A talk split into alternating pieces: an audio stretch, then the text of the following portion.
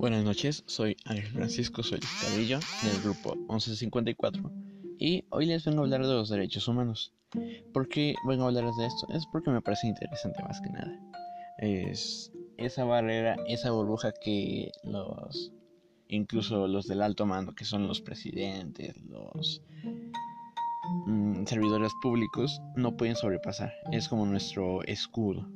Y bueno, estos fueron aprobados en una Declaración Universal de Derechos Humanos eh, por la Asamblea General de la Organización de Naciones Unidas en 1948 y en sus 30 artículos consagró la protección de derechos civiles, políticos, así como la de derechos económicos, sociales y culturales.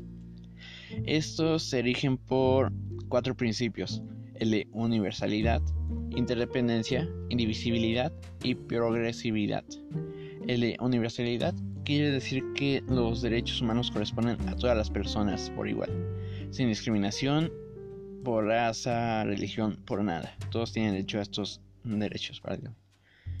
El de interdependencia significa que los derechos están vinculados entre ellos y son indivisibles porque no, se, no nos pueden dar un derecho a medias o parte de uno o así.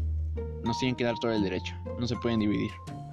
Y el de progresividad significa que implica un gradual progreso para lograr su pleno cumplimiento. O sea que se necesitan aplicar ciertas medidas a corto y mediano plazo para que se logren estos derechos.